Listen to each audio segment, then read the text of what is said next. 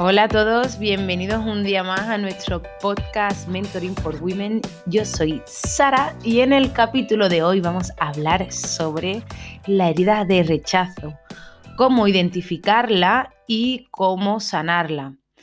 Como siempre, antes de comenzar, me encantaría que visitarais mi página web. Eh, os lo recomiendo www.saramalocopete.com, donde podréis encontrar información relativa al programa de desarrollo personal que estoy llevando con chicas, con chicas jóvenes y donde las ayudo a, bueno, pues sanar estas heridas, a que encuentren sus patrones, a mejorar sus relaciones de pareja, en fin, y muchas más cosas en la página web lo podréis encontrar. Y también podéis visitar mi Instagram, arroba Sara Malo Mentoring, ya que en él pues, voy subiendo todo el contenido que voy publicando en diferentes eh, plataformas como los podcasts. Y bueno, em, vamos a empezar ya. La semana pasada hice una introducción a las cinco heridas, es decir, como una base para entender esta serie de capítulos que vamos a hacer. Y voy a hacer un muy breve resumen sobre em, el capítulo anterior.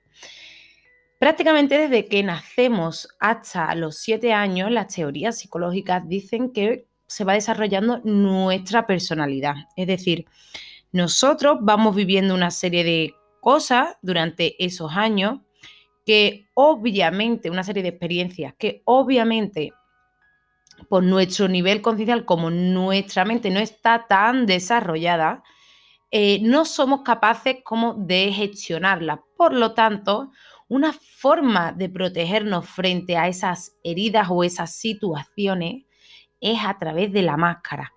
La máscara, cada herida de, las cinco principales, que como estuvimos hablando el otro día era la de la traición, la de la humillación, el rechazo, la injusticia y el abandono. Cada una de ellas lleva implícita una máscara, es decir, una especie de armadura que nos ponemos cuando somos, empezamos a, a ser pequeños para protegernos o para que no nos duelan tanto esas heridas. ¿Cuál es el problema? Que a medida que vamos creciendo, pensamos eh, de manera errónea o nos identificamos de manera errónea con esa máscara, pensando que esa máscara, eh, paréntesis, el ego, somos nosotros. Entonces, eh, un poco el significado que tiene esto o la trascendencia que tiene es que viviremos esa herida ¿vale? La herida predominante que tengamos, porque podemos llegar a tener hasta las cinco heridas, viviremos todas aquellas heridas que tenemos tantas veces como sea necesario hasta que las trascendamos. ¿Cómo se trasciende esta herida? ¿Cómo se trasciende el ego? Pues se trasciende a través de hacer consciente una serie de comportamientos que ahora comentaremos eh, haciéndolo consciente y dándonos cuenta que nosotros no somos eso, que eso simplemente es una forma de defensa que tenemos frente al mundo exterior y que nos está impidiendo, impidiendo ser nosotros mismos. Esta información, ¿vale? Para el que esté muy interesado, eh, es del libro de Liz Bourbeau. Eh, se llama Las cinco heridas que te impiden ser uno mismo. Ya os lo digo por si queréis ampliar más conocimiento. Y bueno, eh, esta es un poquito la introducción del ego, de la máscara del ego. En el caso de la, de la herida de rechazo, la máscara es la del huidizo. Y vamos a hablar un poquito sobre las características generales. Y quiero dar desde aquí como un punto de vista también un poco como, mm, como más de circunstancias o comportamientos, diríamos, que solemos desarrollar cuando tenemos la herida de rechazo. Quería también comentar que cuanto más grande es esta herida, más grande es la máscara que llevamos. Puede ser que en, estas, en esta serie de comportamientos que yo voy a, os voy a mencionar ahora, veáis mucho o veáis muy poco. A lo mejor solo veis uno, a lo mejor os sentís muy identificados con casi todo lo que estoy diciendo. ¿Por qué? Porque solemos tener una herida predominante, ¿vale? Pero en general podemos o tenemos em, todas las demás heridas porque nosotros somos información, es decir, eh, somos información genética y em, información transgeneracional, es decir, también desde nuestros antepasados podemos em, heredar, entre comillas, estas heridas, ¿vale? Las heridas del alma. El, el, origen un poco de mm, la herida de rechazo se suele dar normalmente por sentir el rechazo del progenitor del mismo sexo. Es decir, si eres un chico, has sentido el rechazo de tu padre. Eh, también está muy relacionado con la protección excesiva de la madre. Es decir, eh, esto también tiene, eh, aunque no lo voy a comentar aquí porque mm, es un poco más complejo y no quiero que parezca una tontería lo que voy a comentar, pero las heridas también se reflejan en nuestro físico, en nuestras facciones de la cara, en nuestra expresión en el cuerpo, ¿vale? Entonces, se dice que eh, las personas con una herida de rechazo muy grande suelen tener, suelen ser personas em, delgadas, eh, como poquita cosa, ¿vale? Entonces, eh, sobre todo cuando son bebés. Por lo tanto, la madre, al ver a ese bebé tan pequeño, entre comillas, puede sentir em, la necesidad de sobreprotegerlo. Por lo tanto, las personas con la herida de la máscara de Luidizo desarrollan la creencia de que recibir amor es lo mismo que sentirse agobiado, asfixiado o anulado. Por lo tanto, relacionan sentirse amado con eso, con el, con el asfixie. Por eso suelen ser personas que tienden a huir. Em, esto, e, e, e, este comportamiento, esta creencia, les lleva a intentar estar en soledad. Al mismo tiempo, cuando se aíslan, porque se agobian eh, de, por ejemplo, recibir tanta atención, pues eso tienden a estar en soledad y a sentirse, por ende, rechazado. Como hemos estado comentando, repetiremos tantas veces la herida como sea necesario. Y es un poco la pescadilla que se muerde la cola.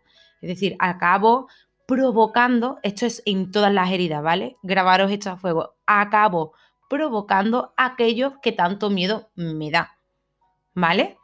Es decir, si yo tengo miedo a que me rechacen, acabaré provocando una situación de rechazo. Si tengo miedo a que mm, me abandonen, acabaré experimentando un abandono. Como he dicho antes, cuanto más grande es la herida, más grande es la máscara. Mm, otra de las cosas, un poquito relacionándolo con el tema de pareja, es que mm, es muy común que se dé el patrón entre un huidizo y un dependiente. Es decir, una persona que tenga una herida de rechazo con una que tenga una herida de abandono. Es decir, eh, yo huyo y el, el, dependiente es el que corre tras él, ¿no? Ya lo comentaremos esto un poquito más adelante en otro podcast, pero bueno, eh, estoy segura que esto le suena a mucha gente porque más si mm, eres NA tipo 2, herida de abandono, NA tipo 5, herida de rechazo, por ahí. Eso también, em, un poco intentando relacionarlo con el eneagrama, esta herida la veo muy, muy, muy predominante en los eneatipos 5, pero también se pueden dar, eh, por lo que yo he estado viendo en algunos eneatipos 1, en el eneatipo 4 sexual, en algunas cosas, en el eneatipo 7, porque el 7 sabéis que se descentra al 5, por lo tanto, es bastante común. Yo sobre todo lo he visto del 5, pero ya os digo que estoy haciendo mis investigaciones y relacionándolo con el eneagrama, pero eso sí que me va a llevar mucho más tiempo de estudio. Y bueno, voy a em, decir en otra de las otro de los comportamientos, ¿vale? Que suelen tener las personas que tienen la máscara del huidizo. Y, mm, por ejemplo, en el caso de la pareja, o pues en la pareja o la familia o tal, eh, se piensa, por ejemplo, en muchas ocasiones las personas con la máscara de luidizo que no tienen nada interesante que ofrecer, por ejemplo, en este caso, a su nueva pareja. y que por eso es mejor alejarse. Suelen pensar también que, son, mm, que no valen nada, que, que valen poca cosa, ¿vale? También esto está muy relacionado con el físico, como he dicho antes. Son personas también que tienden a sentirse constantemente insatisfechas. Eh, suelen también percibir eh, como sentirse diferente básicamente del resto de su familia, sentir que son un poco como la oveja negra o, o como que no acaban de encajar. Una de las formas, por ejemplo, también que han desarrollado de vías de huida es, por ejemplo, a través de la droga, a través del alcohol, a través de dormir, a través, por ejemplo, también de juegos virtuales. También eh, eh, suelen ser personas que tienden a abrumarse con sus propias emociones, por no sentirse, por no sentir como la, em, por no sentirse capaces de conectar con esa herida, como ser capaces de gestionarla, ¿no? Por eso también se anestesian un poco con eso, como he dicho antes, con la droga, con el alcohol, con los juegos. Em, también una de las características es que tienden a darle poca importancia a lo material, ¿vale? Como que son personas mucho más intelectuales, les atrae mucho más el mundo intelectual. Por otro lado, tienen también como mucha imaginación que desgraciadamente pues suelen usar más em, para crear escenarios de rechazo. Consciente o inconscientemente creen también que la felicidad como es que es algo que dura poco tiempo. Estando en un grupo, cuando suelen estar en grupo también suelen ser personas que no hablan mucho, que se suelen apartar. La gente, este, por eso he dicho la pescadilla que se muerde la cola, la gente los considera personas que suelen ser solitarias y por eso lo dejan solo. Cuanto más se aísla esa persona, más invisible parece, más rechazo siente. Otra de las características, por si estáis con una persona o sois una persona con una herida de rechazo, es que, y, o tenéis eso, una pareja em, con la herida de rechazo, es que son personas que en el momento en el que le levantas la voz o le hablas de manera agresiva, se van de la escena. O sea, entran en pánico, no quieren escucharte, huyen. No son personas que suelan echar, em, entre comillas, cojones, ¿sabes? Otra de las características mm, es también como su afán perfeccionista, ¿no? Em, a medida que, se van haciendo mayores, sienten como pánico ante la idea de no saber hacer frente a la vida. Es que esto es muy 5, muy, un miedo muy del 5, porque además, bueno, bueno, no, ahí no me voy a meter, que si no ya me enrollo. También eh, tienen como un poco la sensación de que, están desperdiciando su vida, pero tampoco, o sea, como que se siguen refugiando mucho más en el plano intelectual. Su miedo al rechazo, por otro lado, hace que en determinadas situaciones se conviertan en personas obsesivas. También se suelen em, eh, ¿cómo decirlo? Se suelen comportar de manera obsesiva con su pareja para sentirse eh, como reconocidas y aceptadas. Mm, normalmente eh, hacen mm, las personas que tienen este como miedo al rechazo se, se de manera obsesiva con su pareja hasta el punto ¿no? de exigirles como un poco la protección y la valoración que no recibieron en la infancia. Em, podríamos, eh, estoy aquí como pensando, porque claro, se me vienen tantas ideas a la cabeza cuando abro estos temas, estos melones. Podríamos decir también que cuando reciben una crítica, por ejemplo, en este caso, eh, por parte de su pareja sobre lo que hace o lo que dice, mm, la sensación que tienen ellos es como de si no tuvieran derecho a ser. ¿Vale? Y eso en general le suele causar bastante dolor. Por eso suelen ser también personas bastante delgadas, porque de alguna manera no quieren como ocupar presencia física, no quieren ocupar el lugar eh, en el espacio. Em, claro, otra de las características que tiene un poco la, la, herida del rechazo es que también el querer hacerlo todo perfecto, esto desgasta mucho.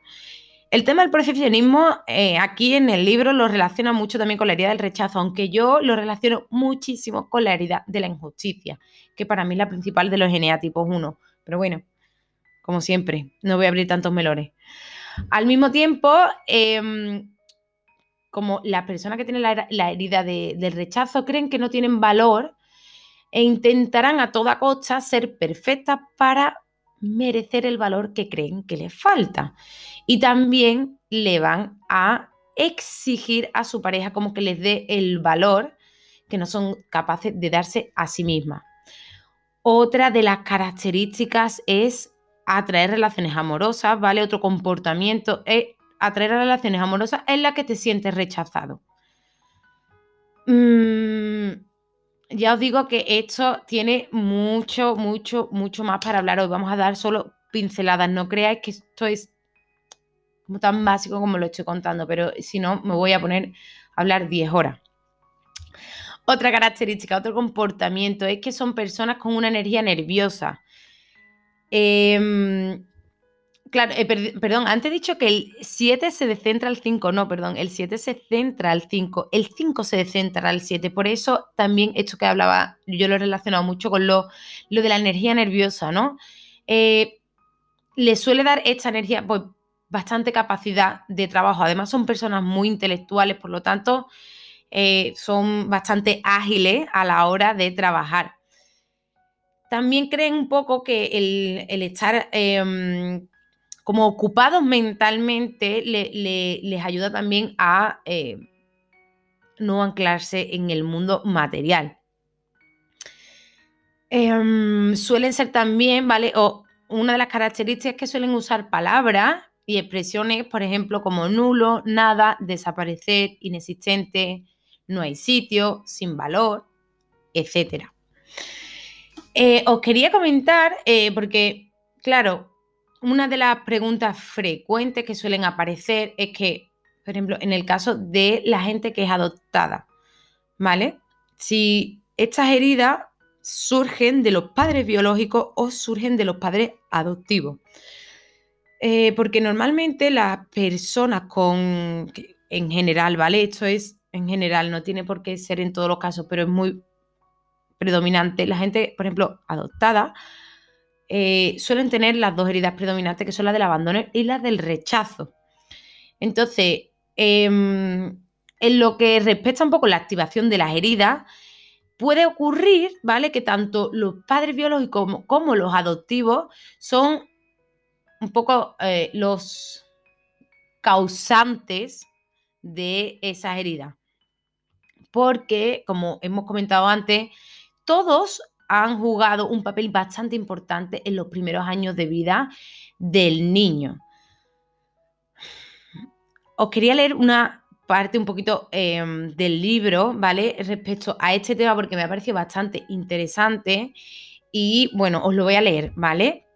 dice en el libro, he escuchado muchos testimonios de personas adoptadas que, ya adultas, conocieron a sus padres biológicos Después de reunirse y de pasar tiempo juntos para conocerse mejor, se sorprendían al describir grandes semejanzas entre sus respectivas heridas, así como entre sus emociones, miedos y creencias.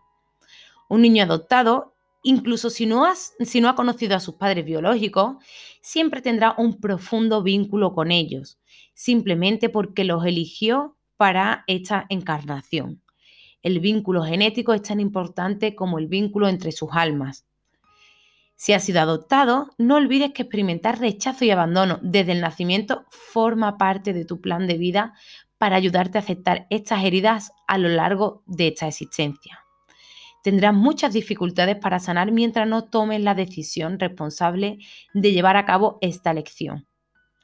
Desde el nacimiento, las personas que cuidan de un niño actuarán y reaccionarán con él según lo tengan que aprender juntos. Nada se deja al azar ya es hora de aceptar que la vida posee una gran inteligencia. Muchas veces he oído a madres decir, no sé por qué pierdo el control con tanta facilidad con mi segunda hija. Tiene el don de hacerme perder los nervios y olvido mi intención de ser tolerante con ella. No lo comprendo. Nunca pasé por eso con su hermana tres años mayor que ella. En este ejemplo, las heridas se activan en la madre y en la hija. Primero, la madre pierde el control porque se siente rechazada por su hija y después se culpa de ser mala madre, entre comillas, herida de rechazo e injusticia. Y suele reaccionar con ira. Este tipo de reacciones pueden manifestarse incluso sin que la hija diga una sola palabra, una mirada o un gesto. Esto demuestra perfectamente que el sufrimiento viene de nuestra interpretación de la situación. Por lo tanto, una herida activada en la madre indica que también está activa en la hija en el mismo momento y con la misma intensidad. Esto también ocurre con los hijos adoptados, como estamos comentando. Em, un poco eh, me ha parecido interesante, lo quería, hay bastante más situaciones que si queréis, si os causan curiosidad, las podemos hablar. Por ejemplo, eh, qué pasa si el padre o la madre estaban ausentes, por ejemplo, durante la infancia. ¿Se pueden, por ejemplo, haber activado alguna de las heridas? La respuesta es que, mm, bueno, lo comentamos en otro capítulo, lo dejo aquí si os gustan eh, este contenido, decídmelo, comentádmelo y em, haremos un especial sobre la herida de rechazo, ¿vale? Eh, sobre las preguntas más frecuentes. Bueno, estaréis preguntando, Sara, ¿cómo eh, puedo sanar yo que tengo esta herida de rechazo? Pues las heridas básicamente se curan todas de la misma manera. En este caso, haciendo consciente, haciendo consciente los momentos es lo que no estamos siendo nosotros mismos, lo que sentimos que estamos reaccionando ante una situación, ante un comentario, ante una em, circunstancia. ¿Vale? Cuando reaccionamos ante algo, em, hashtag ley del espejo, em, estamos protegiéndonos a nosotros mismos, es decir, estamos usando una máscara, es decir, estamos bajo el dominio del ego. Dándonos cuenta que estamos usando esa máscara, es decir, por ejemplo, en alguna situación en la que, pues, imaginaros, empezado con un chico nuevo o este chico ha empezado con una chica y, eh, pues, está contento, está feliz, le gusta, pero esa persona pues le habla más de la cuenta, según él, o, le propone muchos planes, o whatever. Se siente en este momento, se enciende esa herida de rechazo, es decir, ¿qué pasa si acabo mal y acabo eh, dañado de esta situación? Por lo tanto, ¿qué voy a hacer? Me pongo la máscara de Luidizo y me voy por patas. Otra de las formas es que, mm, o una de las cosas también que comenta el libro y de las que yo estoy tremendamente de acuerdo, es que el ego nos hace creer que esta variación de comportamiento, con, esta variación de comportamiento, nos sentiremos el dolor que genera esta herida cuando se activa. Es como falsamente creemos, es como poner una tirita a algo que necesita em, una curación. En el, en el libro ponía una, bueno, creo que lo dije en el otro podcast, pero ponía una metáfora sobre el ego que me, pareció súper eh, ilustrativa, que decía como si nos hiciésemos una raja en la mano de pequeño y nos hubiéramos puesto una venda, pero nunca lo hubiéramos, nunca hubiéramos quitado esa venda, nunca eh, la hubiésemos curado, nunca le hubiéramos dado ese tratamiento que necesita. Hacemos como que esa herida no existe. ¿Qué pasa cuando alguien viene y me da la mano? Pues yo voy a pensar que eres tú el que me está causando ese dolor y no la herida que yo tengo. Por eso, em, como a mí no me gusta esto de eh, luchar contra el ego o me gusta más la palabra trascender o ayudarnos con el ego, le damos las gracias. Otra forma de em, trascender o sanar esta herida es dar las gracias por querer protegernos a esta máscara, eh, entendiendo que tuvo su función cuando éramos pequeños, una forma de aliviar, nuestro dolor o nuestro sufrimiento, pero que ya ahora es innecesaria y que ahora nos está lastrando más que nos está ayudando. Eh, decía, decía, una frase que me ha encantado y la he escrito, eh, que dice, solo el amor que te das a ti mismo de forma constante tiene el poder de hacer que disminuyan esas heridas. Por lo tanto, tan simple como observarnos a nosotros mismos, no juzgarnos por aquello que no hemos sabido gestionar a día de hoy, eh, entender que hacemos las cosas, como digo siempre, como sabemos, si supiéramos hacerla de otra manera, lo haríamos. Esto vale para nosotros tanto como para los demás. Por lo tanto, trátate con respeto, trátate con amor, observa tus pensamientos, observa en qué momento usas estos comportamientos, eh, como por ejemplo atraer situaciones de rechazo o a personas que nos rechazan para curar esa herida. Mira qué, qué diferente es, por ejemplo, esto que acabo de decir, cuando me siento rechazado, qué diferente es decir, no, es que es tu culpa, tú me estás haciendo sentir mal, eres una mierda de persona, a decir, ah, estoy viviendo este rechazo porque yo tengo esta herida entonces, porque si no, no lo estaría viviendo. Siento, tengo esta herida, entonces me hago cargo de ella. La persona es el mensaje, es el mensajero, perdón, el mensaje es la herida, que el mensaje es para mí. Entonces, cuando nos hacemos cargo de nosotros mismos, eh, eh, no hace falta que os diga, sobre todo a, las chicas que habéis hecho sesiones conmigo y el programa conmigo, cómo las relaciones cambian tremendamente, mm, tanto de familia como eh, de pareja, cuando, sobre todo las de pareja, cuando em, hacemos conscientes estas heridas, cuando nos encargamos de ellas. Y bueno, chicos, em, muchísimas gracias por acompañarme hasta aquí. La semana que viene hablaremos sobre la herida de abandono con la máscara del dependiente, que este, estoy segura que os va a interesar mucho. Y nada, eh, quería daros las gracias por estar ahí. Em, me encanta hacer podcast, está un poquito de vacaciones desconectada del mundo y la verdad me está viniendo súper bien. Pero bueno, en agosto ya acaban mis vacaciones y, y, bueno, pues ya volveremos con más regularidad, volveré mucha más regularidad a las redes sociales, eh, con el programa y bueno, con clases y mucho más contenido. Espero que os haya sido útil este contenido y que mm, os, haya, os haya puesto un poquito de luz en vuestro camino. Ha sido un placer estar con vosotros y nada chicos, nos vemos la semana que viene. Un abrazo.